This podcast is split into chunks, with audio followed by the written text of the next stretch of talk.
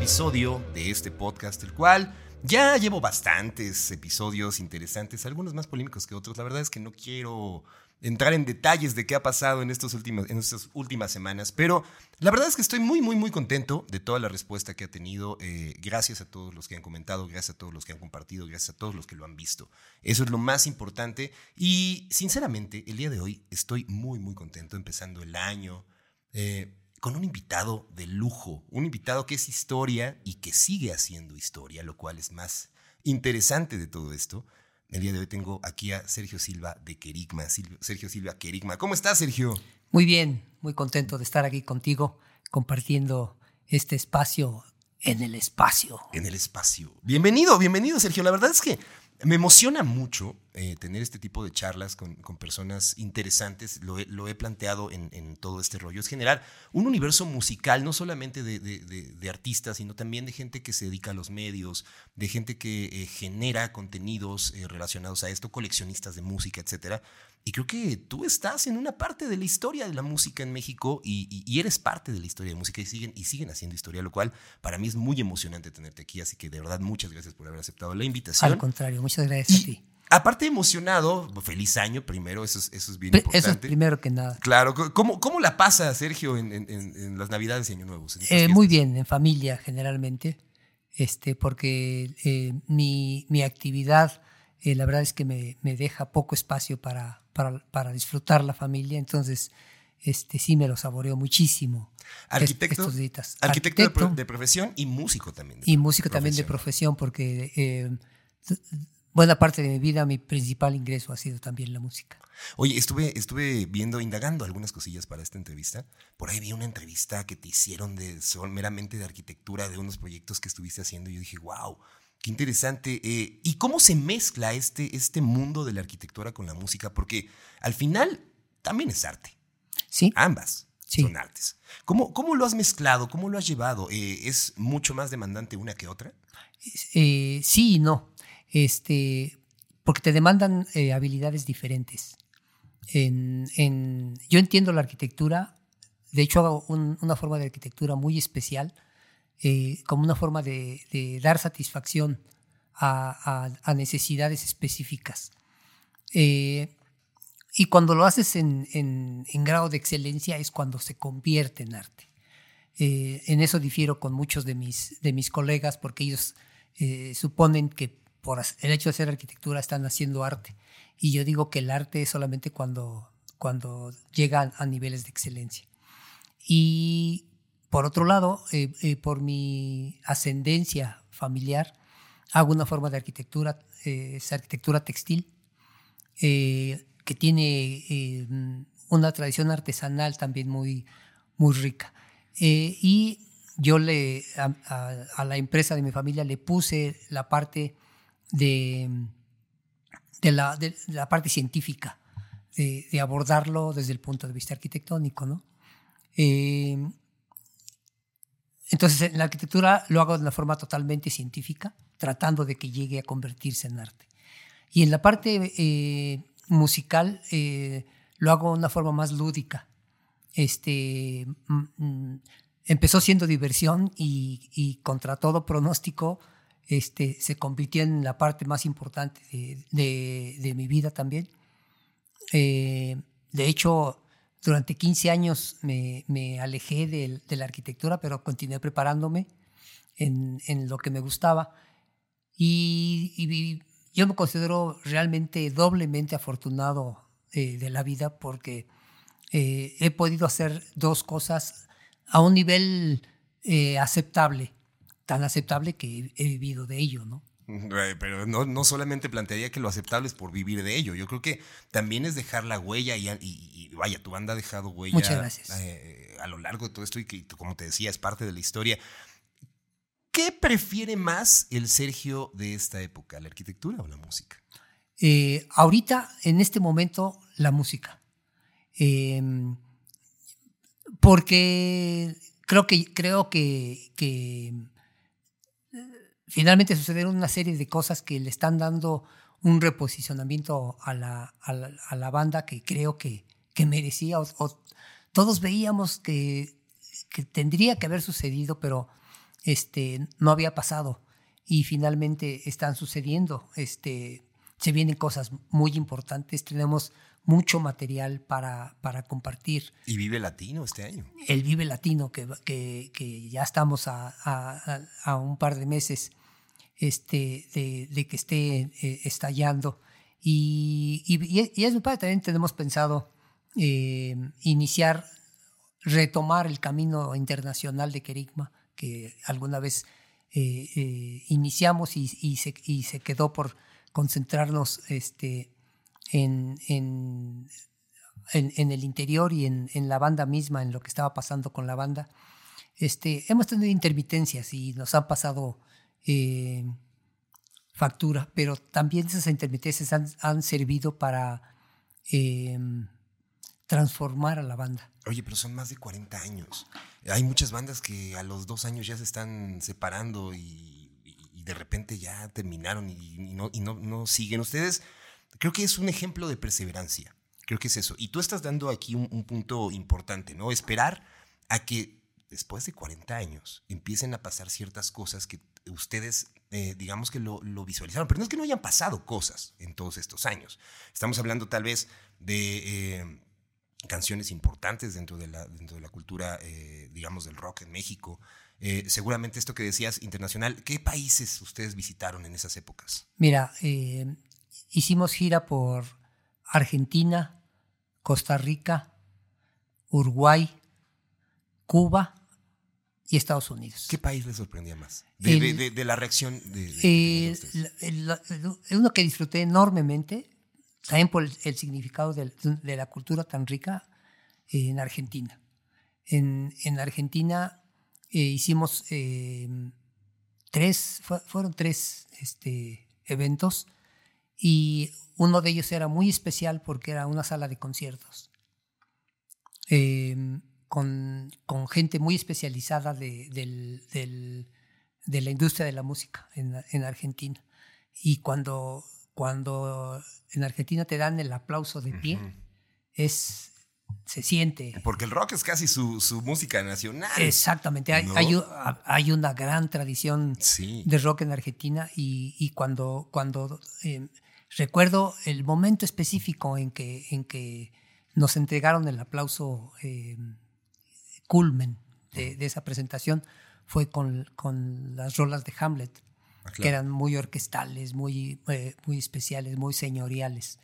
Y eh, bueno, fue, fue sensacional, ¿no? Este, es curioso, también me di cuenta que el malinchismo empieza en el Río Bravo y acaba en la Patagonia, porque nos decían, es que ustedes sí son buenos, ¿no? Como esa mierda de Soda Stereo. y yo decía, no, no, no, no, o sea, fíjate lo que dices, ¿no? Claro. Pero pues, siempre, siempre supongo que es un, es un mal latinoamericano eso de recibir este, más fácilmente lo, lo, lo, que viene de fuera.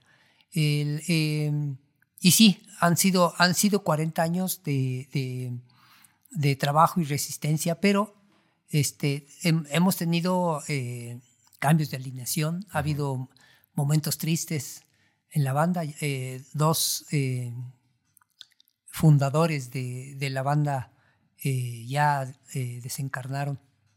Este, em, y ha habido otros, otras aportaciones de otros elementos. y ha sido de mucha resistencia también los que no nos hemos movido. Eh, los necios, diría Silvio. Exactamente.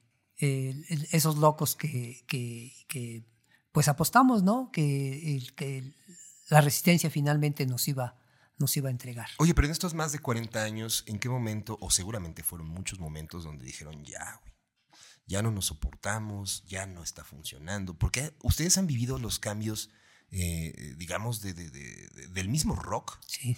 Eh, aunque mucho se dice que el rock está muerto en este momento, principalmente para la cuestión mainstream. En todas estas etapas, ¿cuál ha sido la más difícil? Donde ustedes han dicho, ya, no quiero más. Mira, ha, habido varias. Este, eh, fíjate, curiosamente, una gran crisis fue después del primer disco.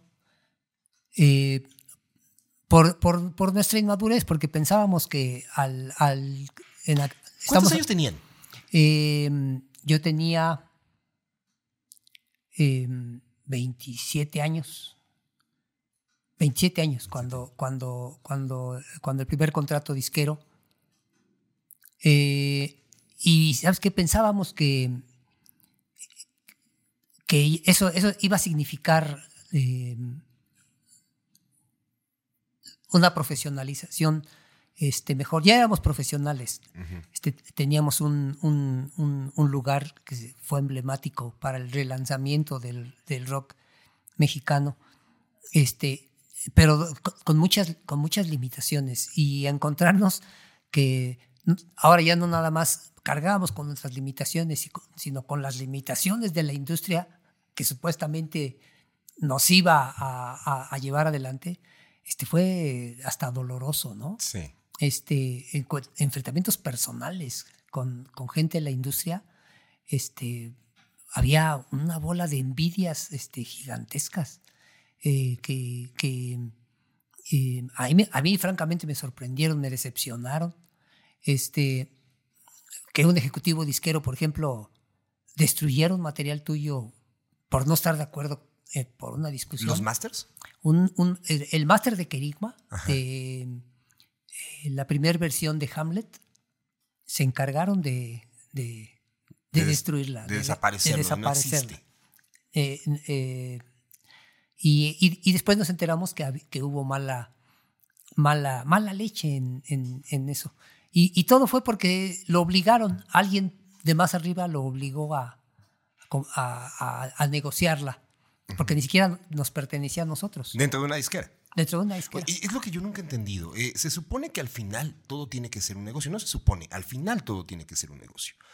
Y entender que esas personas que llegan a contratar a los artistas para apoyarlos, para crecerlos, para que ganen todos, sean los primeros que te pongan el pie. Yo- a mí no- en mi cabeza no, no, puede, no, no pueden caber. Supongo que tus historias deben ser No, muchísimas. Eh, ha- hay muchísimas. Eh, es el conflicto típico entre el arte y el negocio.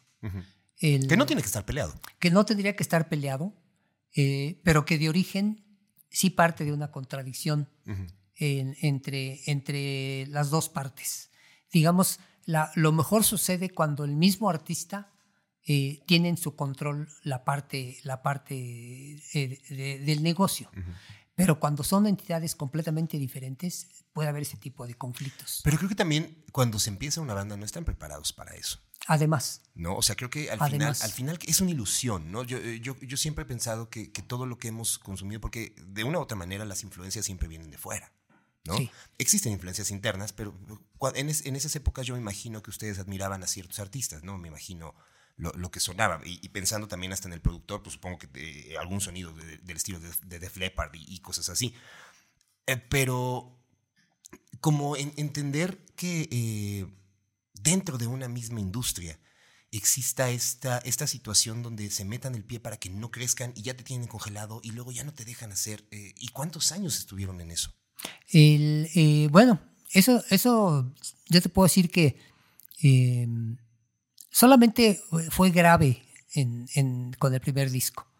Este, con los demás hubo, hubo dificultades, hubo diferendos, pero, eh, pero nada que no nos permitiera este, continuar. Con el primero sí fue, fue, fue terrible, ¿no? Porque llegábamos a la oficina del, del director de la, de la compañía y habitualmente estaba con una cantante de, de, de balada eh, pop medio ranchero, este, y pues nunca pasó nada con ella. Y le invirtió el cuate, o sea, toneladas, ¿no? Este, ¿Con talento o sin talento? Eh, tenía, tenía cierto talento, este, pero eh, mm, antes, sobre todo antes, eh, la industria se manejaba muchísimo por, por la imagen. Entonces, si, si tenías acceso al- a los medios masivos, a la televisión, este, tenías la mitad este, resuelta. Y, la, y la misma empresa, o sea, lo que, y, y no le apostaban al rock. El, el rock era un, un producto eh, marginal en sus intereses, porque también este, se consumía poco rock mexicano y mucho rock este, anglosajón de, de, importación. Este. Sin embargo, eh, Kerigma y muchísimos grupos más de esa misma generación eh, se encargaron de transformar este, eh, las, las, las, cosas, ¿no? Hasta que la industria dijo, aquí hay negocio. Exactamente. ¿No? Hasta que, eh, que, encontraron, se encontraron con que podía haber este, un, un negocio tan fuerte como... Y sí lo hubo, ¿no? pero por supuesto. Claro. Por supuesto. Pero para ese momento nosotros ya estábamos un poco fatigados. Esa, fue, esa fue una de nuestras pausas.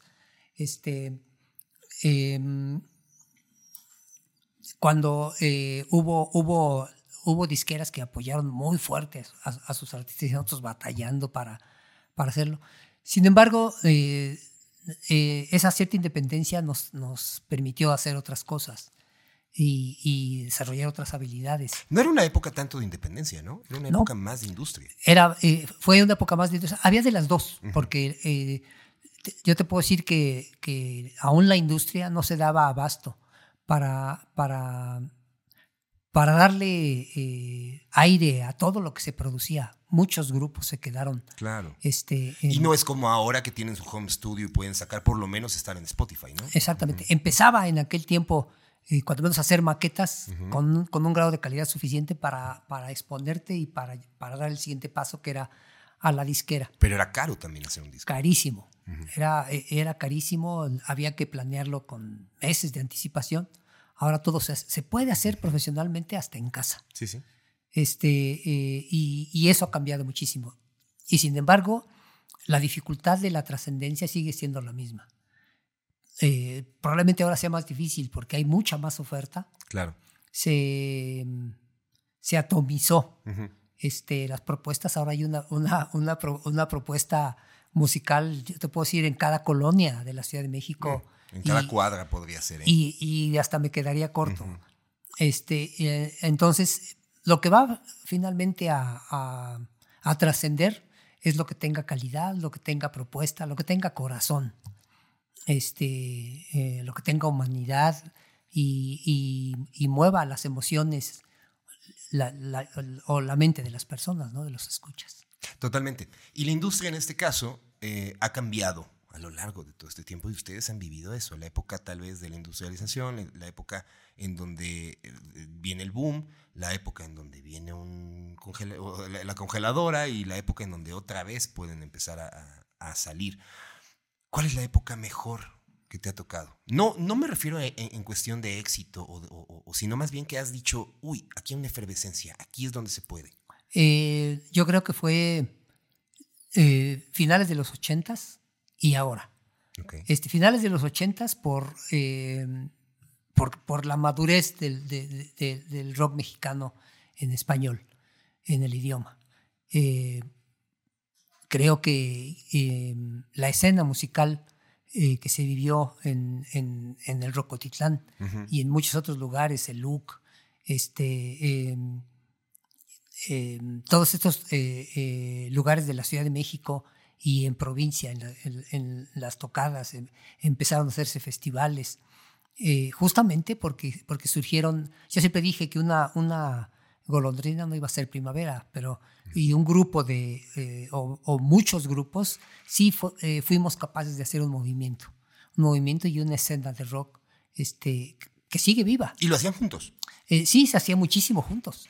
este, surgieron iniciativas como Culebra, como Discos Rocotitlán, como Intolerancia, este, que, que, agrupaban y, y, reforzaban la escena, eh, eh, maximizaban inclusive. Pero yo siempre he creído que muchos de esos esfuerzos siempre han sido como aislados. Como que también las mismas bandas existe justo lo que decías, la parte de la envidia y no permiten, o sea, como que no existe esta comunión. Hay algunas escenas, por ejemplo, yo lo veo mucho con, la escena del hip hop, ¿no? Que muchos de ellos están juntos y por eso si sube uno, sube el otro y se apoyan. Con el rock siempre he sentido envidias. Y siempre he sentido que, que, que, que existe como un, bueno, vamos juntos, pero son mis intereses, cuando creo que debería de ser de otra manera. En la época, por ejemplo, cuando empieza Kerigma, ¿existe una unión entre bandas? O sea, tú puedes decir, sí, eran, éramos tal, tal, tal y tal, que siempre íbamos y que nos apoyábamos y que si faltaba un amplificador y que si nosotros nos prestábamos, ¿había eso? Sí, sí lo había, eh, pero también había lo otro. Claro. Este, eh, pero ¿sabes? ¿Qué es lo más? ¿Qué es lo que más había? Eh, ah, creo que había más solidaridad. Ok. Este, eh, y, y- y sabes también por qué, por qué se daba eso, porque finalmente la escena no, no daba para todos. Entonces, este, pues habría que, había que, que- que defender tu espacio, ¿no? Este, había pocos lugares. Si, si piensas que era una ciudad de 20 millones de habitantes o una concentración urbana con eh, toda la zona metropolitana de la Ciudad de México, para 20 millones de habitantes tendría que haber, si, com- si comparas con Nueva York, por ejemplo, Ujú. debe- de- debería de haber un- unas 500 antros. Pero todavía un poquito la represión de la, de la música rock, ¿no? Sí, Ujú. todavía se vivía eso eh, y, y- y muchísimo eh, eh, tú- eh, tenía que ver la connotación negativa que, que durante muchos años se le puso al, al rock. Ujú. Este, eh, Sí, eran mugrosos y, sí, se- se- y segui- rateros se- y violadores, ¿no? sexo, drogas y rock and roll. ¿Y sí lo había? Al- En, al- en algunos sectores, claro que lo, que lo había, pero lo hay en todos lados. Claro. Yo te puedo decir que, que había más sexo, drogas y, y- excesos en, en otras industrias del espectáculo que en el mismo rock. Bueno, sí, sí, la época ochentera de Televisa es Sí. súper, súper clavada en eso, ¿no? Pero bueno, entonces existía eso y existía este, este, este apoyo. Y a lo largo del tiempo, estas bandas que fueron cayendo o que fueron desapareciendo, eh, ¿cuál crees que haya sido el, el- el motivo del por qué muchas de estas bandas no existen? O lo voy a replantear de otra forma. Yo siempre he dicho, eh, por ejemplo, voy a poner un, un- un claro ejemplo de una cosa que me tocó vivir en Austin. Yo iba mucho al festival South by Southwest, me encantaba, para mí es el mejor festival que existe. Porque es un festival donde ves propuestas de todo el mundo, pero también de repente te ponen ciertas, ciertas bandas que dices, wow, o sea, por ejemplo, yo nunca había visto o nunca me imaginé ver a los zombies. Wow. ¿no? Y estar en, en un show de los zombies para mí fue un... Nunca hubiese pensado que iba a estar viendo a los zombies. Pero la gente se juntaba en ese momento porque estaban los zombies, ¿sabes? Sí. Entonces, creo que ese malinchismo también en México ha generado eh, eh, este rollo de bandas que de repente sí, tuvieron su momento, tuvieron su, su efervescencia, pues, tuvieron su, su exposición, pero como que ya no, ya no es lo que, lo que debe sonar, ahora vamos a ver hacia otro lado. México tiene ese problema y cómo lo enfrentan las bandas que tienen más de 40 años, que son pocas, supongo yo. Este, este tipo de situaciones donde tal vez se encuentran con un, no, no te voy a programar, no te voy a, sonar, no, ustedes ya no. ¿Cómo lo, cómo lo enfrentan ustedes? Pues con música, con nuestra principal arma, tiene que ser desde, desde nuestros valores. Pero sí lo existe. O sea, todo esto que te sí existe. sigue existiendo, Sí. sigue existiendo. Eh, ahora mismo eh, estamos enfrentando eh, problemas de, de- de flujo, vamos a decir así, de escuchas, este, porque hay, que, hay que respetar el ritmo de, de la industria. Este, nosotros quisiéramos estar sacando más y más y más, Ujú. este, y, y la misma industria dice, no, espérate, es a su ritmo Ujú. y hay que aprender a, hay que aprender a transigir con ello, ¿no? Pero lo hacemos, eh, lo enfrentamos con, con música y más música, Claro. no, no, no, no, no hay otro argumento válido en un músico que, que defenderse de esa forma. Mi hermana creció en los 80. Yo soy 10 años menor. Pero toda la música que ella, ella escuchaba, eh, digamos que fue como parte de mi, de mi, De tu formación. formación musical. Ahora que nos tocó, eh, por cierto, les comento, nosotros tuvimos la oportunidad de, de ser invitados por, por la banda, por su manager que está también aquí, para hacer el levantamiento del show en el Teatro de la Ciudad, que fue muy bonito. Pero aparte de todo eso, desde que fuimos al ensayo, yo escuchaba las canciones y en automático se me venía mi hermana, esta la escuché. Y no es, no es solamente una, ¿sabes? O sea, porque también llegamos a pensar de repente todo ese mal, tal vez de los años 80, que creo que en este momento está volviendo a pasar, donde pensabas en Ajá y pensabas en Take On Me. Sí. ¿No? En el caso de ustedes, eh, creo que sí es muy claro también empezar con una canción ya por delante, que es Tres Lunares, Sí. y que es muy difícil que alguien no la haya escuchado. Y bueno, ahora, ¿cómo llevar hacia una nueva, hacia una nueva audiencia y decirles, sí, somos ellos, ellos, pero también somos esto? ¿Cuál es la estrategia para una banda de más de 40 años el, eh, a llevar para que ahora sí las nuevas audiencias digan, ok, los que van a estar, por ejemplo, en Vive Latino, que van a decir, ah, sí, voy a escuchar Tres Lunares, pero ¿qué voy a ver? güey?" Claro.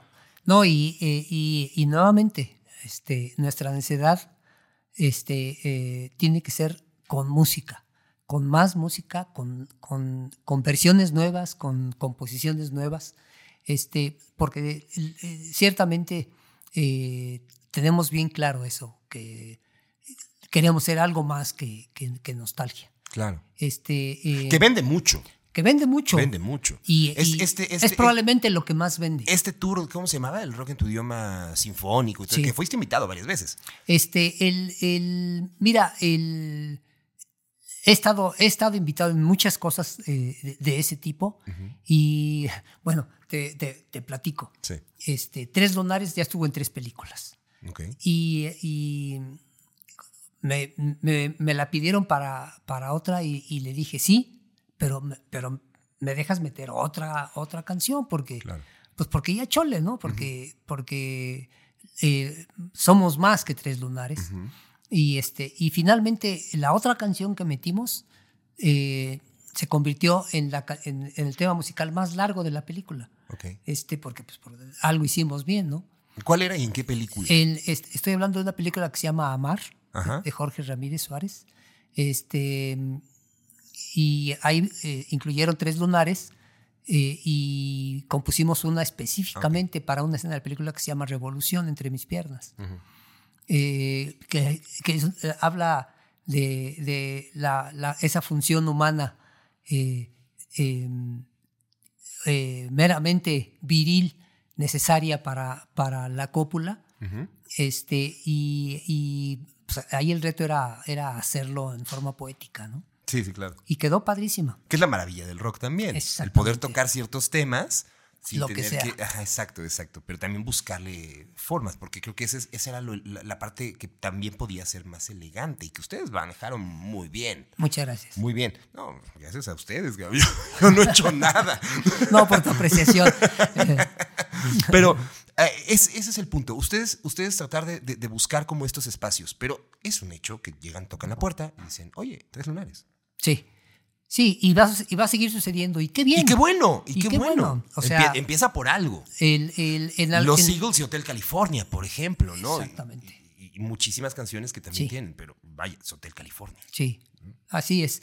Este, eh, y finalmente la rola deja de pertenecernos, este, se convierte en un himno, porque todo el mundo la canta, todo el mundo la conoce, y, y nos viene nos viene súper bien, y le permite también al, al, ahora más que nunca, antes no era el caso, porque antes lo, lo escuchaban en la radio y luego venía otro artista, otra canción, etcétera. Ahora la gente que le escucha en las plataformas tiene la oportunidad de ver la- eh, en la misma lista otras, otras propuestas, ¿no? Y está, está padrísimo. Si yo fuera un nuevo escucha de Kerigma y llegara con Sergio, dijera, hola Sergio, ¿cómo estás? ¿Qué canción me recomiendas para empezar a conocer a Kerigma? Eh, Digamos que no conozco Tres Lunares. bien, eh, yo te recomendaría muchas otras. Este, empezaría, por ejemplo, con Salta al Abismo, que es mi composición que más me gusta. Eh, y luego, luego te diría, luego escúchate Esquizofrenia y luego busca por ahí en, en- en el YouTube el- la primera, los primeros videos de Hamlet. Ok. Que ah, quiero aquí a- aprovechar para decirles a, todos los, los escuchas que ahora sí, ya va a salir Hamlet.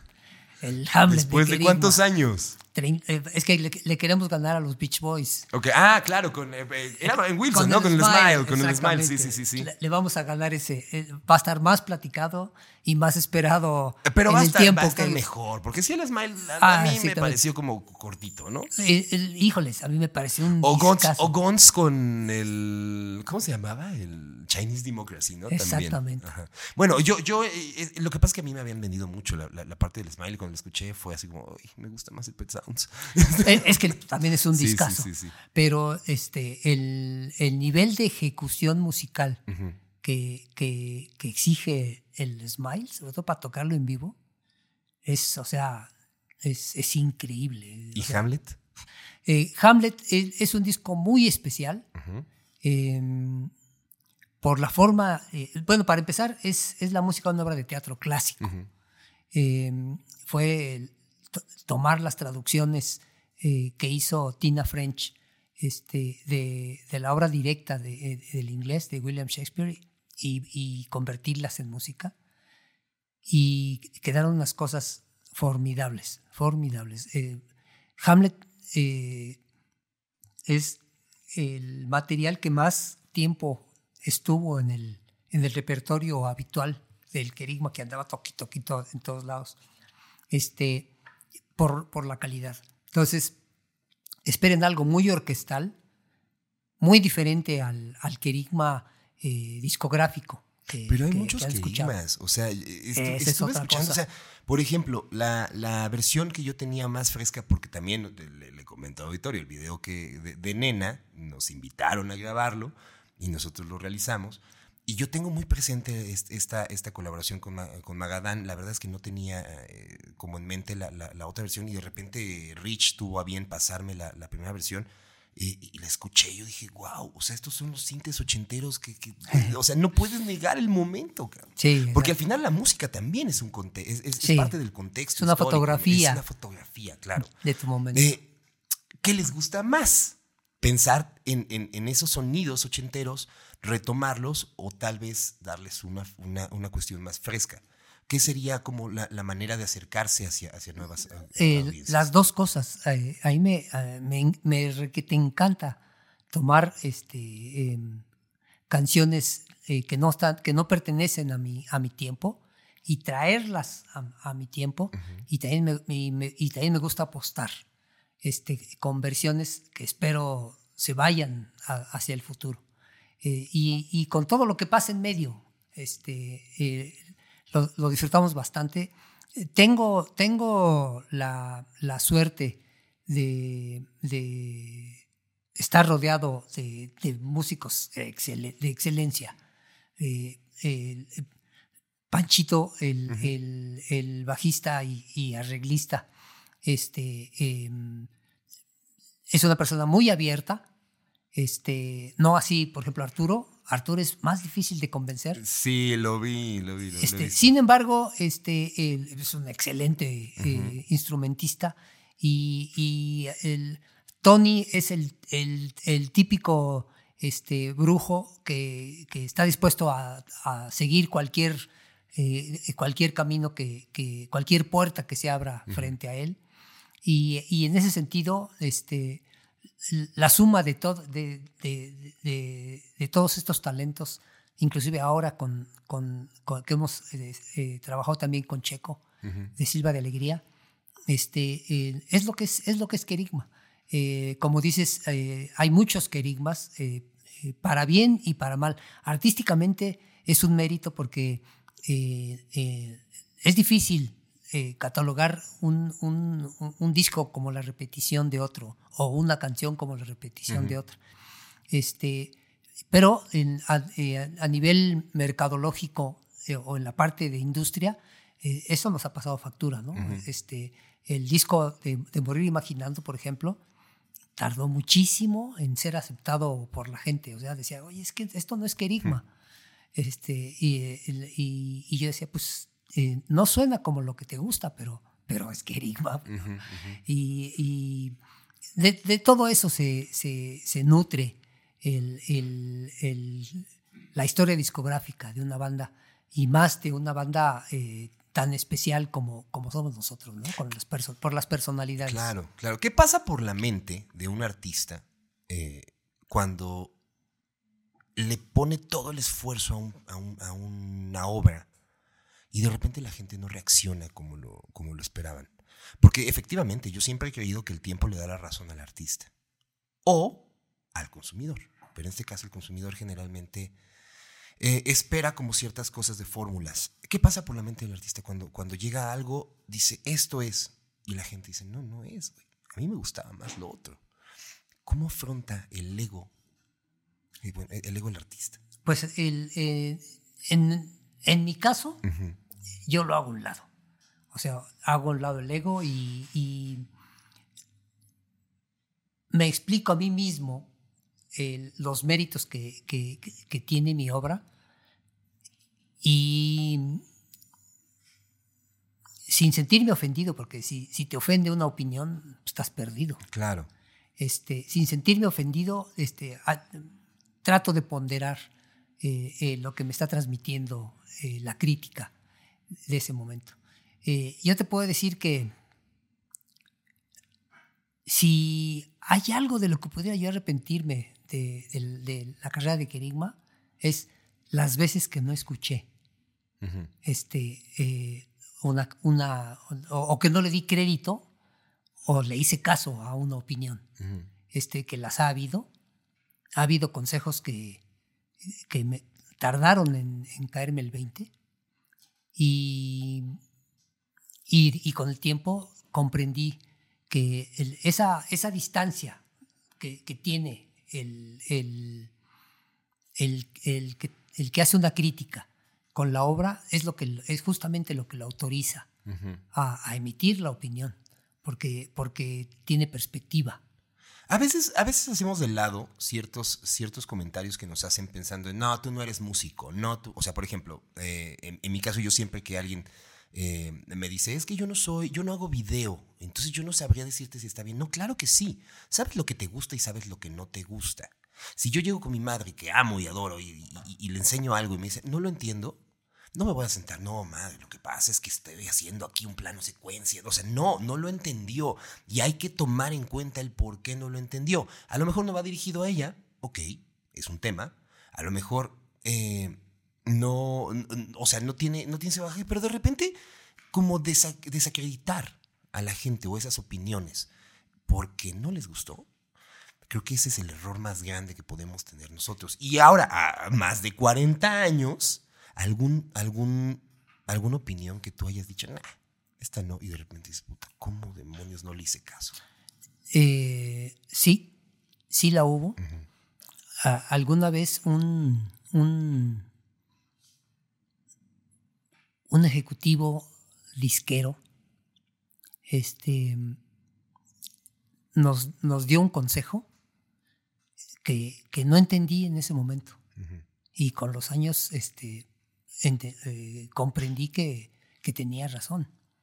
Este, sin embargo, yo, yo te puedo decir que lo, lo, lo verdaderamente valioso es casi indescrip- in- indescriptible. Claro. Entonces, este, eh, eh, uno como, como, como compositor y, y como, como intérprete, nos gusta mover, movernos en, lo, en el misterio de, de- del- de la emoción. Y, y es también es otro, otro terreno eh, pues bien difícil de, de, de transparentar. ¿no? Nos- puedes pasar horas hablando de emociones. Quién sabe si alcanzas a describirlas exactamente Claro. con exactitud. Eh, y, pero sí, hay eh, a, los grupos eh, jóvenes este, tienen que tener este, dos cosas. Tienen que, tienen que tener eh, resistencia, resiliencia y mucha apertura para, para, para, para entender lo que está sucediendo a su alrededor, porque ahora los, los cambios son vertiginosos. Es que es eso, vivimos en la época del, del consumo rápido y del desechar rápido también. Sí, Es difícil, ¿no? cambios de formatos, Claro. este, cambios este, hasta de estilo. Ahora ya no es, ya no es eh, eh, antes un estilo maduraba. En- en- Podía durar en- a lo mejor 10 años, ¿no? Y de repente llegaba alguien y decías, ah, Ahora, creo, creo que vamos a llegar al momento del, del éxito instantáneo eh, de segundos. O sea, las cosas están, eh, se, se están moviendo a, a ritmos vertiginosos y cada vez va a ser más. Hasta que algo va a suceder. Algo tiene que suceder porque, eh, porque lo único, lo único ga- garantizado es el cambio. Claro. El cambio. Y yo, yo estoy convencido de que el, eh, la depuración este, también desgasta. Este, la gente se llega a, a cansar hasta de lo bueno, de, de las cosas de calidad. ¿no? Yo, yo, yo cuando me enamoré del rock progresivo, de Yes, este, eh, decía, ¿qué sigue? O sea, y, y vino el punk y yo, o sea, no le agarré la onda al punk hasta pasados, hasta pasados años, ¿no? Hasta, hasta cuando eh, estuve, porque eh, yo fui posterior al punk. Este, cuando estuve en el escenario y me dieron ganas de brincar y de, y de- y de- Y de romper una guitarra. Exactamente. Pero ¿quién dije, me la va a "Wow, pagar? Ahora, ahora entiendo, ahora entiendo de qué va Claro. esto, ¿no? Claro. Este, eh, y sí, definitivamente, eh, yo te diría que nos quedan toneladas de aprendizaje por asimilar. Nunca dejas de aprender. No, Nunca dejas de aprender. Er. Pero, pero eso es lo maravilloso de, también de- de- de- del arte. ¿Sergio consume cosas nuevas? sí. Música nueva, redes sociales. El, el- redes sociales no. Este, eh, estoy en Facebook, pero nunca, nunca publico nada. Ni un meme así como de, de nada, un violín. Nada, de- pero sí consumo mucho porque, porque sí me gusta, eh, este, me gusta más saber lo que piensa la gente que expresarse, es, expresar este, opiniones. En la parte política sí, el- porque si algo, si algo me, me, me molestan son este, eh, los fachos, es- eso sí no lo soporto, ¿no? Y, y menos que, que se pongan este, a querer evangelizar este, con, con, eh, con- eh, ideológicamente. este, puedo aceptarlo, puedo aceptarlo. Claro, y de repente tienen, tienen argumentos, ¿no? Pero, Pero cuando, justamente es eso, cuando no haya, cuando hay, no hay una argumentación, ahí sí me, me dejo ir. No soy muy bienvenido en, en- en mis grupos de, de- de de amistad por lo mismo, pero este, pues digo, para eso es, para eso Claro. emiten una opinión, supongo, para, para recibir este, eh, retroalimentación. Eh, y, y sí, me gusta mucho más eh, leer que, que- que estar soltando eh, contenido. ¿Y de música? De, de- de música escucho mucho menos de la que quisiera este, eh, de música nueva. Eh, eh, a- ahora me, me he estado eh, juntando con personas que me alimentan más hacia cosas nuevas y estoy descubriendo unas cosas padrísimas. Este, em, pero también, también eh, tengo eh, como mis em, grupos de cabecera a los que siempre A los que siempre regresas, ¿no? A, a los que invariablemente regreso. Este, eh, y, y últimamente también me he diversificado hacia otros, hacia otros géneros. Este, descubrí la música de Marco Antonio Solís, o sea, estudiándola con calma. Hay muchas cosas que me encantan. Pero también es que es eso. Para, a, a veces, a veces se habla de la música nueva, pero hay música que es nueva para uno, Sí, ¿no? O sea, eh, escuchar de repente ciertas, ciertas bandas que sabes que existen, pero de repente te pones a, a escuchar esa es música nueva. sí. Y entiendes eh, ciertas cosas y, y- y esa aportación que te, puede, que te puede generar. No es solamente abrir Spotify y escuchar los lanzamientos. Sergio Perrea, ¿le gusta el reggaetón? No. Ahí sí, perdón. Ahí sí, perdón. Este, eh, no. Tengo, No. También tengo, tengo mis límites. Ok, ok. Ok, pero ¿por algo en particular? Eh, no, el, el- Líricamente, de estructura. Mira, eh, no, no se me hace. No, no se me hacen estructuras interesantes este, musicalmente. Ok. Este, y, y- y están cargadas de un, de un contenido este, eh, em, sí, eh, lírico, que, que, que- que creo que es, es- es muy fácil.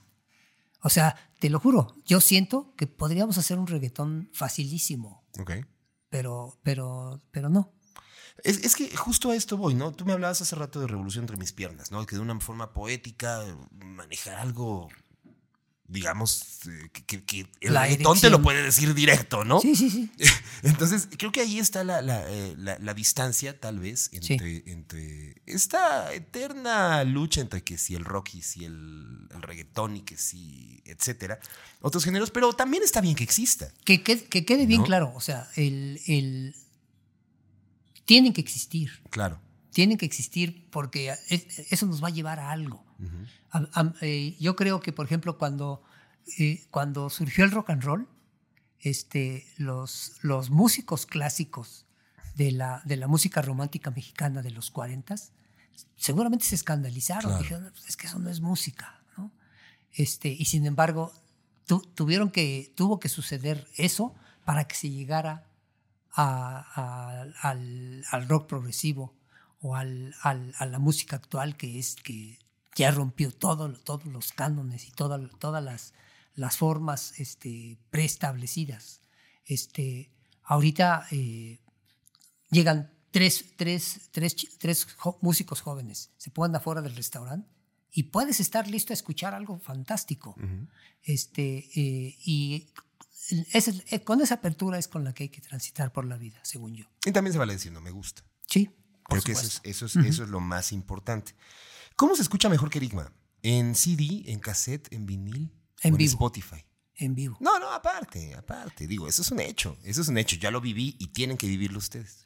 Bien, este, En formato, pues. el, el- yo creo que cada formato tiene sus, sus, sus, sus virtudes. Este, lo mejor, este, eh, digamos, para escuchar a la banda, eh, es mejor escucharla en cada una de sus producciones discográficas completa, este, porque eso les va a dar eh, el panorama completo de por dónde ha eh, viajado musicalmente la banda. Este, pero para, para, para emocionarse, para, para compararnos, para este, em, relacionarnos este, con el resto de la, de la escena, pues sí, en las plataformas. En las plataformas digitales. ¿Y no crees que le quita de repente cierta, cierta calidad a la. a- Un a poco, sí, un poco. El, el- el digital perdió un poquito de calidez con respecto a, la- a lo, a lo analógico, ¿no? Este, tiene la ventaja de la portabilidad, Claro. este, de la inmediatez. Ahora todo el mundo tenemos al, al artista que querramos en forma instantánea en el teléfono. Eso, eso es, una, es una ventaja. Pero este, eh, hace falta. Yo, yo sigo extrañando los, los discos cuando los abrías y, y- y veías los créditos interminables, las letras y hasta los olías. Este, eso se quedó atrás y lo sigo extrañando. ¿no? Pero fíjate que no, yo me dedico ahora a, a compartir, justo también aquí en, en- en TikTok, mucho de mi colección porque he, he empezado a, a generar una colección de vinilos. Wow. Y, y créeme que hay un revival Sí. en, este, en este formato que, que a mí es. me encanta, ¿eh? Me Sí. encanta que exista y qué bueno. De repente medio fancy, de repente medio snuff, pero al final es bonito que regresen al formato de escuchar. O sea, de no es Sí. me salto la canción 2. No, no, no, es poner la aguja Sí. y darle a todo, Sí, darle la el- vuelta. ¿no? tiene su magia. Sí, sí, sí, sí. Eh, ustedes se tardaron en entrar en, en plataformas digitales. Sí. ¿Qué pasaba ahí? ¿No había manera? ¿No les interesaba? Eh, est- estábamos- ¿Problemas discográficos? Estábamos en un limbo este, de indefinición entre contra- contractual, de amistad y, y, hasta, de, y hasta de técnico.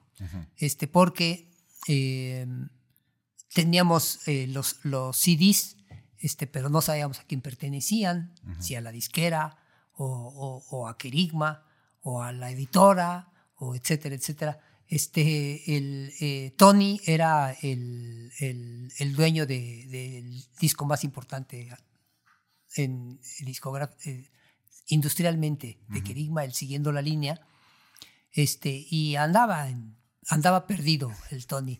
Este, eh, dejó de, de- pertenecer un poco a la industria este, por otros intereses legítimos, ¿no? Este, se puso a estudiar este, eh, medicina naturista y, este, y, cultura prehispánica, entonces estaba, estaba medio ajeno y todos estábamos metidos en nuestro rollo. Este, tuvieron que pasar algunas cosas eh, yo, em, para que nos animáramos a, reagrupar a la, banda. Este, hicimos un disco eh, nuevo para el 2019 que fue eh, tomar ideas sueltas que, había generado la banda en años pasados y lo subimos todo a, las plataformas este, contra, contra toda eh, lógica mercado, mercadotécnica como se hace ahora. Sin que estuviera todo el material pasado. No, este, eso, eso sucedió después. Ah, ok, ok. Y, no hemos acabado porque ahora, ahora lo que se estila es que tiene que ir subiendo poco a poco. este, y apenas eh, ya subimos esquizofrenia, la totalidad de esquizofrenia, y, y los números se fueron a las nubes este, eh, afortunadamente. Y, ahora estamos subiendo el Morir Imaginando. Este, eh, con colaboraciones, porque también eso nos ha permitido resignificar este, eh, la música de, de, Kerigma, hacer versiones un poquito diferentes, este, con amigos que, que con los que nos encanta este, trabajar este, con, con Benny, por ejemplo. Sí, justo. Este, eh, con Magadán, el, eh, este extraordinario cantante de Mérida. Este, a quien le sureste presente. A quien le mandamos un abrazo. Este, em, con Pascual Reyes de San Pascualito Rey hicimos a quemarropa, hizo una versión formidable. Y nos tiene muy contentos. Eh, de, alguna forma, aunque, aunque cuando pedimos la colaboración, imaginamos el carácter que tiene la canción, por eso, por eso la pedimos. Siempre que, llega, este, eh, te sorprende. Benny hizo una, eh, una suma, le, le, aportó este, valor no solo, no solo eh, con su voz, sino metió cositas este, musicales y eso te enriquece. fue muy generoso de su parte porque a pesar de que estaba en teatro y corriendo por aquí, por allá y, con presentaciones, se hizo el tiempo para, para hacer algo extraordinario. Sí, sí, sí. Y, la verdad, vayan a, escucharla, a ver el video. Está en plataformas. Y quiero, quiero regresar cuánticamente. ponernos una máquina del tiempo, regresarnos. Hay. Hablamos ahorita ya de, una trayectoria larga con, con, la banda, pero a su vez también hay una trayectoria también como músico de soporte. Por ahí me pasaron un video que yo no imaginaba que fueron músicos de soporte de Sabina. Sí. ¿No? ¿Cómo era ese momento? ¿Cómo llegaron a, hacer este, esta, esta banda de soporte? Fue, el, fue casi fortuito, porque esto sucedió eh, por Pepe Navar. Pepe Navar, eh, en sus tours eh, en, las disqueras, este, descubre el viceversa, el disco en vivo de Sabina, porque le, Hervé Pompeyo le dijo, pues está, es, tiene éxito en, en, España, pero aquí no lo podemos sacar porque dice muchas malas palabras. Entonces, estaba muy marcado, ¿no? Eso muy... aquí en México sí. sí. Yo lo escuché y me fui de espaldas. Dije, esto está padrísimo, no es posible. Entonces le escribí a Joaquín. Le hice la carta. ¿Una carta? Sí, le hice una carta. Le dije, oye, tienes que venir aquí a jalarle las orejas porque hay gente nefasta que no va a sacar tu disco porque, por las malas palabras. Y este, eh, yo lo escuché, me encanta, este, estamos interpretando unos temas tuyos acá y, y, la gente reacciona sensacional porque además yo me di cuenta cuando, cuando tocábamos Juana la Loca y Rebajas de Enero y la gente se ponía pues, como loca.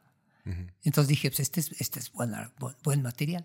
Entonces cuando vino, cuando vino Joaquín a México, este, lo fuimos a recibir al aeropuerto y lo primero que me dijo, me dijo, ah, sí. Y oye, este, nos gustaría que... No, es que tengo que, tengo que buscar unos chavos que me, que me escribieron. Dije, no, somos nosotros. Yo te escribí la carta, exactamente. Y, y, bueno, fue al ensayo, estuvo ahí con nosotros. Este, eh, nos echamos unos, unos mezcales. Y... Se veía que le entraba duro, ¿no? Sí, es, el eh, es un cuate que, que, maneja muy bien los excesos. Ok. Este, Qué poética manera de decirlo, ¿eh? Sí. Mamá, no estoy borracho, manejo muy bien los excesos. este, y es, es una persona eh, muy interesante. Es, es fantástico ah, para hacer y deshacer este, amistades. Este, eh, hasta eso lo, lo, lo, lo sabe, lo, lo sabe manejar. Eh, y por eso es que, por eso es que, eh, por otro, por otro lado también ya habíamos eh, sido músico, músicos de soporte de Laureano De Brizuela, Laureano Brizuela, del ángel del rock. el ángel del rock, exactamente. Entonces ya sabíamos lo que era. a- ¿En qué momento? la de... No me importa. No, tantito antes. Perdón por cantar. Tantito antes fue, fue, eh, fue su lanzamiento aquí en México. Ok. Justo cuando, cuando, cuando llegó aquí a México, este, Kerima estaba empezando a, a sonar fuerte y, y le, y le dijeron, ¿no? Él, él buscaba un grupo de rock, porque él, él sí, sí. es el ángel del rock. Entonces él tenía ese concepto de buscar era un tan grupo de rock. Eh, sí, era, era un rock pop. Ok. Era un, un- un rock muy pop, pero sí era rock, definitivamente. Unos arreglazos. Y este, y, con guitarras y todo. Eh, eh, y le, le recomendaron a Kerigma. Y, y estuvimos unos meses este, eh, viajando con él. y muy padre. También, también muy buena persona. Después con, después con, con Sabina. Y, este, eh, y, y han sido también, eh, se, le- se aprende mucho de eso, ¿no? Este, creo que Sabina es una, una, una de mis eh, influencias eh, letrísticas, indudablemente. ¿Recuerdas alguna banda que hayas escuchado, algún artista, que en el momento en que lo escuchaste fue oh, así como el momento en que te voló la cabeza y, y- y dijiste quiero ser músico? Eh, mira, yo soy músico por, por, por ver a mi hermano. Mi hermano eh, era el cantante y cantaba más cabrón que yo. Y, y era, era más frontman que yo en una banda de, de la colonia obrera que se llamaba La Segunda Edición. Ujú. Y yo, yo estaba en la primaria cuando, cuando, cuando fui a verlo y cuando vi la reacción de la gente este, eh, con las canciones de los Beatles, porque eh, tocaban este, el Let It Be casi completito. Y yo dije, eso, yo, yo quiero eso, ¿no? Ujú. Y eh, en ese momento yo quería, este, por las formas, por, por verme como, como él se veía, ¿no? En, en- en la prepa em- eh, empecé a, a- a- a tocar este, como juego, como a ver, a ver si, si, si, si podía. Y por, por, por gustarle a alguna chica también, ¿no? Indudablemente, Sí, sí. indudablemente eh, todos llevamos eso eh, como, como uno de los objetivos. Yo, yo, me, yo me aprendí canciones de Arjona para la prepa. Fíjate. Ya te contaré esa historia. Muy bien, muy bien. Eh, pero el rock que hago este, eh, obedece a, a mis lecturas. En, en, a- en los 70 este, surgió eh, una prensa de rock en México con personas como Oscar Sarkis, como Víctor Roura, como Pepe Navar, como Rodrigo Farías, este, eh, quien, eh, Juan Villoro, Sí. este, que eh, eh, me hicieron ver que el rock, al, al entender el rock como una forma de comunicación. Y entonces yo- fue por eso que yo dije, no, cuando, cuando, cuando vuelva a tocar, va a ser con, con mis composiciones y, y en, mi- en el idioma, ¿no? Que no pasaba cuando, cuando, cuando, yo, cuando yo empezaba. Entonces, este, cuando, cuando Tony eh, se acercó con nosotros, este, Tony llegó, este, vamos a hacer música este, eh, eh, propia, padrísimo, pero también vamos a poner unas de los Doobie Brothers y demás. Sí, sí, sí, sí. Las, las pusimos por diversión, pero, pero nunca fue algo que nos definiera. Ujú. O sea, era parte como de, de- de show también para llenar, supongo yo, en algún momento. Eh, sí, lo llegamos a hacer eh, eh, porque había lugares en- los que no nos aceptaban esto, tocando material solamente de nosotros. Este, qué loco, ¿no? Pero esas de las cosas que los chavos ahora tienen que defender con su propuesta.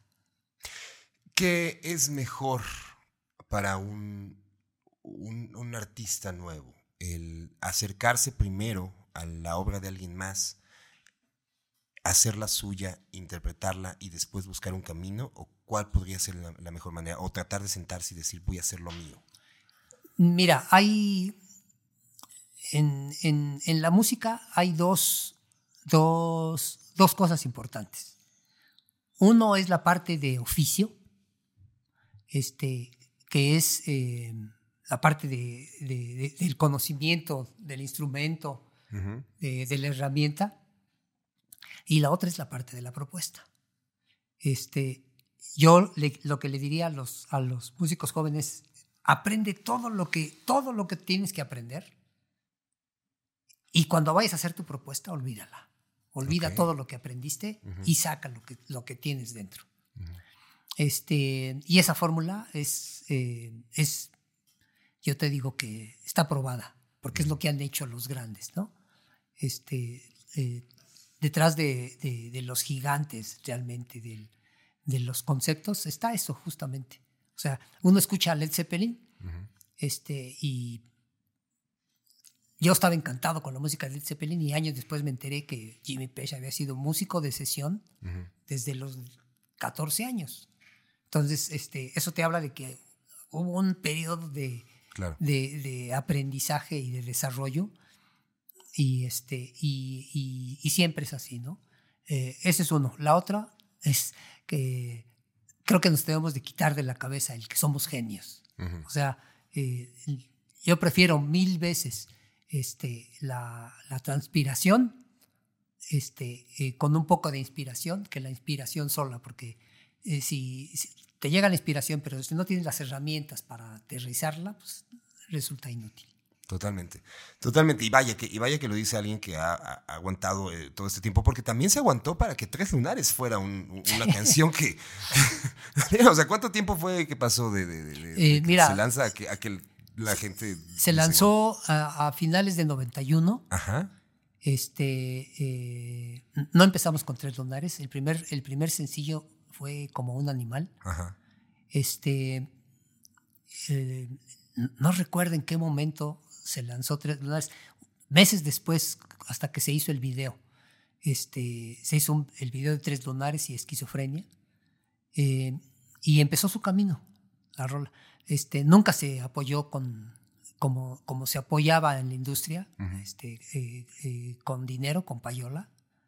Este, pero sí con muchísimo promoción de, de- de la banda, de estar tocando en festivales radiofónicos, de gratis, viajando, etcétera, etcétera. Este, y, y pasaron años ¿eh? para, que, para que la rola se consolidara. Realmente eh, em- se empezó a sentir el, el punch de, de esquizofrenia, eh, creo que hasta bien eh, por ahí del 97, 98, cuando, con la salida del Morir Imaginando, este, eh, que a todos los lugares a, a donde íbamos, se- o sea, nos, nos empezaron a decir de, de tres lunares. Este, yo por ahí del, del año 2000, en 2008, me voy descubriendo que tenía 6 millones de visitas el video de, de Tres Lunares. Y En YouTube. en YouTube Ajá. este, no lo había subido yo, al- alguien más lo había subido. Entonces, pues, ilosamente dije, si lo bajo y lo subo yo, a lo mejor algo me entra de dinero. Nunca me entró nada ¿Y sigue sin entrar? y sigue sin entrar. Ok. Este, Hay que revisar eso, hay que revisar eso. este, eh, y ya está, perdió esos 6 millones de, visitas, ya está otra vez en, en, en, 5 o 6 millones. Y este, y, pero sí, efectivamente tardó mucho en, en convertirse en una canción de, de himno, ¿no? Este, ya no, no, no podemos este, no tocarla, eh, porque la gente, mucha gente este, nos la pide. Y ustedes no podrían agarrar un día y decir, "Eh, vamos a tocarla en la número 4 del setlist. ¿Lo han Es- hecho? eh, ese es el día que yo estoy esperando, que, que- que tengamos eh, eh, mejores temas que Tres Lunares. Bueno, mejores no. O sea, más bien eh, canciones que sean más No, y reconocidas mejores. por la gente. Y mejores. Bueno, claro, porque ustedes no van a dejar de Mira, crear. Tres Lunares es un tema increíble. Este, ¿No se cansa una Me la artista después de mucho tiempo de, de tocarla? Un poco sí, un- pero no, no me canso de tocarla, me canso de, de, de que empiecen a gritar tres lunares. Ah, claro, que al no respeten, principio, ¿no? al- Supongo, sí, sí, al claro. Sí, principio sí, del- sí, es como, güey, sí del va a estar, ¿no? ¿no? O sea, sí. Este, eh, pero, pero no me cansa. Y es, es una canción este, que independientemente de, de si está bien o, o mal compuesta, tiene ingredientes que, que le garantizan el gusto a la gente, ¿no? La fantasía este, erótica, este, la, el- la irrupción en la sensualidad ajena, este, que también es una, es una fantasía de muchísimas personas. Este, eh, le da, el- el- el- le aporta ingredientes, que es lo que la hizo exitosa. ¿Crees que, más bien voy a replantear, ¿cómo, ¿cómo crees que tendría que funcionar la industria en estos tiempos para darle su peso debido a las bandas que llevan años y que de una u otra manera siguen por su talento y calidad? ¿Qué crees que hace falta para que esto, digamos como, güey, o sea, sí está esta banda eh, con su debido, eh, con su debida distancia, ¿no? Pero a lo mejor lo que me pasó a mí con los zombies, ahí están los zombies y la gente va, no todos, obviamente, no toda la gente sabía, pero sí mucha gente llegó y dijo, "Ah, es que son los zombies, lo escuchaban mis papás o lo que sea, que ya al final estamos, estamos hablando también de generaciones un, un poquito más grandes. ¿Qué crees que hace falta para que la industria pueda poner en su lugar a las bandas como, como, como Kerigma? Hace- hacen falta foros. Ok. Este, y entiendo por qué hacen falta foros. Eh, tenemos un problema de inseguridad tremendo en las, en las grandes ciudades. Este, eh, espero que, que en algún momento eh, cambie esa dinámica. Y, y los músicos necesitamos producir y producir mucho más y de mejor calidad aún. Y, y la industria también tiene que, que- que- que esmerarse. O sea, hace falta todos, eh, todo de todos. Este, porque nuevamente, este, una golondrina no hace primavera. Claro. Eh, y finalmente el rock es cultura. Forma parte de, de la, de la- de la vida, del cotidiano de la gente. Y, y- y tendría que, eh, puede estar más presente de lo que está. Yo sí, yo sí espero que, que esto crezca a más. Y con el trabajo y con el esfuerzo de muchos seguramente van a empezar a tomar Sí. su lugar cada una de las bandas. De las bandas de aquellos tiempos, ¿cuál crees que le hace falta o le faltó reconocimiento? Eh, le faltó reconocimiento, por ejemplo, Consumatum, le faltó mucho más con- este, difusión, merecían más. Eh, Crista Gali, merecían también mucho más. Y este, pues que, es que casi todas, eh, eh, Ansia, Grupazo, este, eh, hermano de compañía también, Sistema. O sea, estoy hablando de, de- de muchas buenas bandas. Me estás hablando de bandas que no conozco. Fíjate, Fíjate. apúntalas. Sí, no, no, no, iba a quedar registrado también. ¿Esas bandas eh, siguen todavía? No. Este. eh, la, la, o sea, si- siguieron caminos diferentes. Este, eh, que yo sepa, no. El que sigue es, eh, de alguna forma, Sistema. Acaba de tocar hace, hace, hace poco. Este, hay, hay una banda también que, que, que yo siempre esperé que, que estallara más fuerte, que se llama Mamás, Mamá Z. Este, una, una banda con unas composiciones buenísimas. Este, ¿cuál otra? No, pues es que hay, hay muchísimas. Eh, Neón también. Este, yo me- yo eh, eh, me quedé esperando este, una nueva producción de, de Neón. Y otra también este, eh, muy padre, Radio Carolina. Ok. Pues vaya, son muchas bandas que, que probablemente en el camino eh, se quedaron y que estaría increíble eh, poder buscar la manera de retomar y de, bueno, o sea, si no se van a reunir, Sí. a lo mejor es difícil, lo que sea, por lo menos tratar de darle su peso a muchas de esas bandas que también generaron el camino para que hoy muchas Por bandas supuesto. estén en Vive Latino y todo ese Por rollo. supuesto. Y yendo al Vive Latino, su primer Vive Latino, ¿qué tan emocionados están? O sea, ¿y qué vamos a esperar de ese show? Mira, el, el- esperen todo, pero va a ser un show de 50 minutos, entonces va a ser un show muy intenso, este, donde, o sea, vamos a, nos vamos a, a, dejar la vida en él porque este, sí estamos muy, muy, muy eh, encantados. Este, eh, por, eh, yo muero por ver la reacción de la gente. Este, va a haber mucho público joven, eso, eso me ilusiona muchísimo. Este, que, nunca han visto al, a Kerigme en vivo, y menos en un escenario grande, este, que, que, se presta para, para hacer una buena producción. Nos estamos esmerando en ello. Y Kerigma, de alguna forma, eh, eh, en el audio siempre ha, sido muy ambicioso. este, hemos, hemos tratado de que nuestra propuesta siempre eh, esté correctamente presentada. Eso, digamos que está cubierto. Ahora viene la parte escénica, este, que, sí se, que sí te permite un, festival de este tipo. Claro. Entonces, este, yo creo que la gente va, va, va a ver algo todavía mejor que lo que presentamos en el, en el Esperanza Iris. Ya para ir cerrando, eh, hablabas de composiciones nuevas, ¿correcto? Sí. y de grabar, grabar eh, nuevas canciones.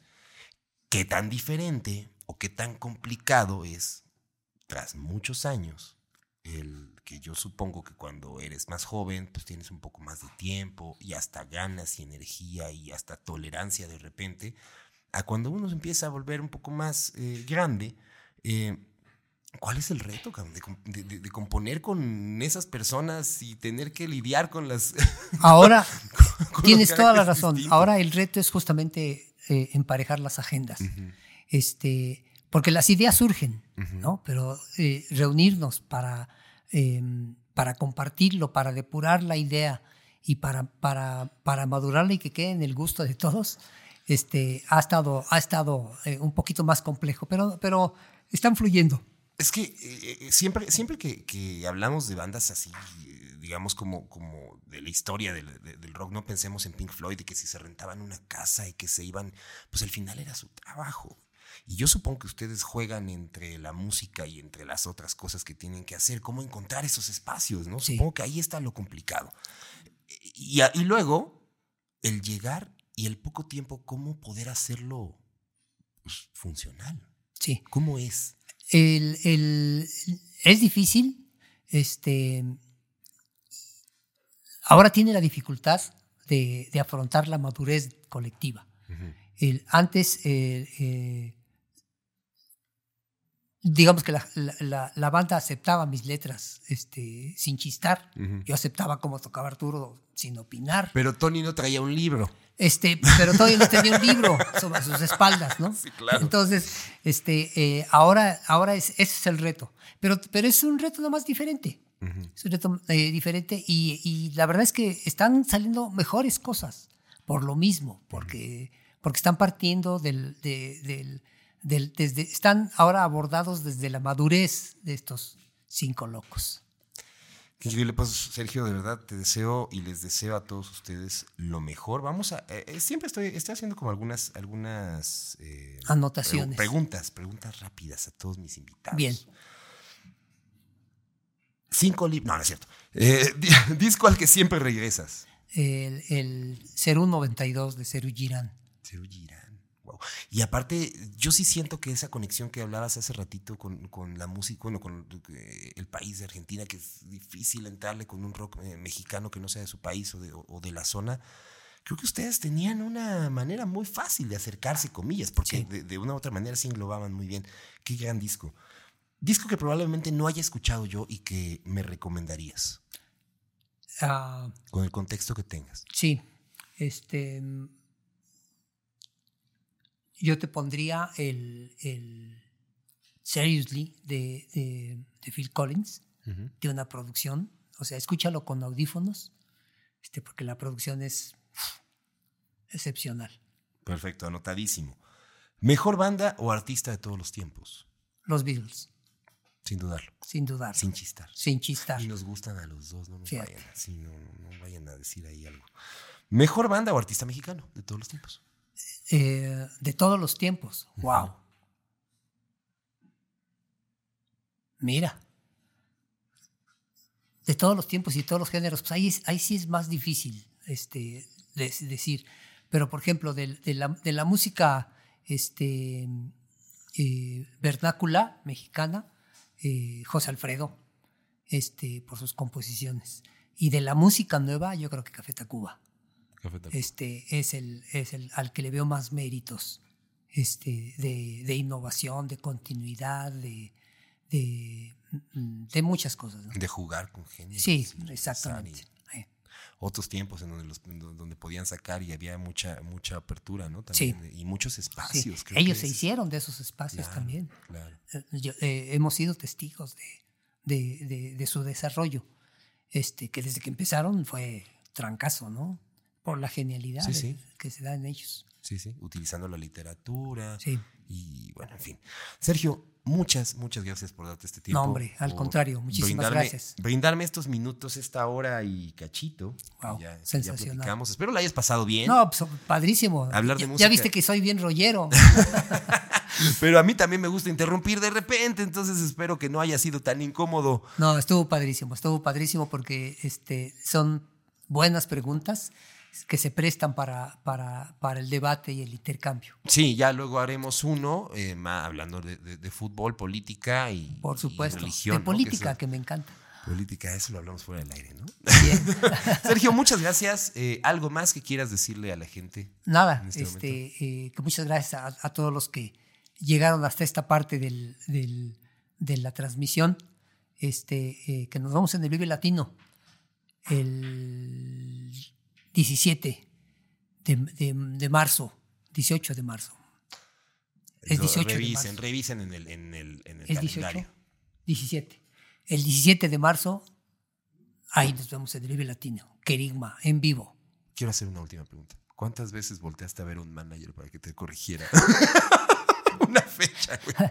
bueno, creo, que, creo que ahora sí tenemos uno al, al, al, que le hablamos de tú. Qué bueno, qué bueno. Y no está de, bueno, eso luego lo hablamos. Gracias, Sergio toda la mejor, no de las suertes, del éxito que merecen. Muchísimas gracias. Gracias a todos ustedes por eh, compartir este, estos momentos y nos vemos el próximo. Este podcast está producido por Luis Meijueiro. Producción Carla Rocha, Diego Ortega, José María Barrientos. Audio Luis Meijueiro. Edición Autopod. Música Exael Salcedo. Diseño y animaciones Suck My Ponies, Don Loop E producido por Polygon MX.